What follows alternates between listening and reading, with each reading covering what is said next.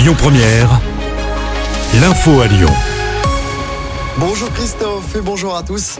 Emmanuel Macron va prendre la parole ce soir. Le chef de l'État va s'exprimer à 19h dans l'émission C'est à vous sur France 5 au lendemain de l'adoption du projet de loi immigration par l'Assemblée. 349 voix pour, 186 contre. 20 députés du euh, parti présidentiel ont voté contre et notamment Anne Bruniera, la députée euh, lyonnaise. Ce texte, pour rappel, prévoit notamment de restreindre les aides aux étrangers par exemple, ceux qui ne travaillent pas devront attendre 5 ans pour percevoir les allocations familiales ou les APL. Dans l'actu locale, la circulation à différencier, attention, reste en vigueur aujourd'hui dans l'agglomération lyonnaise. L'épisode de pollution en particules fines se poursuit. Seuls les véhicules avec une vignette critère allant de 0 à 3 peuvent circuler librement dans la zone à faible émission.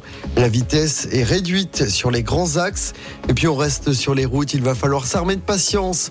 Si vous partez pour les fêtes de Noël, la journée de vendredi est classée rouge au départ de Lyon. C'est orange pour les retours. C'est également orange pour les départs de samedi dans la région c'est vert pour les retours.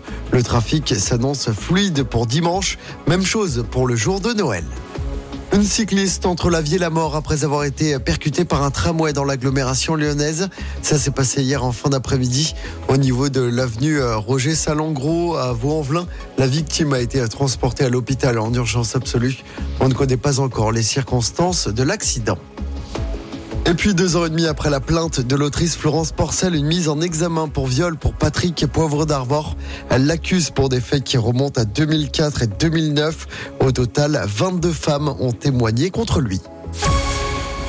En football, l'Olympique lyonnais veut passer les fêtes au chaud. Dernier match avant la trêve hivernale ce soir. L'OL reçoit Nantes au groupe Ama Stadium.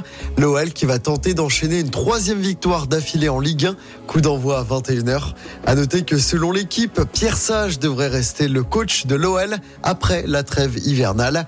Et puis du basket également à suivre ce soir. Nouveau match de Coupe d'Europe d'Euroleague pour l'Asvel qui se déplace sur le parquet de l'Olympia Milan. Le coup d'envoi du match sera donné à 20h30. Écoutez votre radio Lyon Première en direct sur l'application Lyon Première, lyonpremière.fr et bien sûr à Lyon sur 90.2 FM et en DAB+. Lyon Première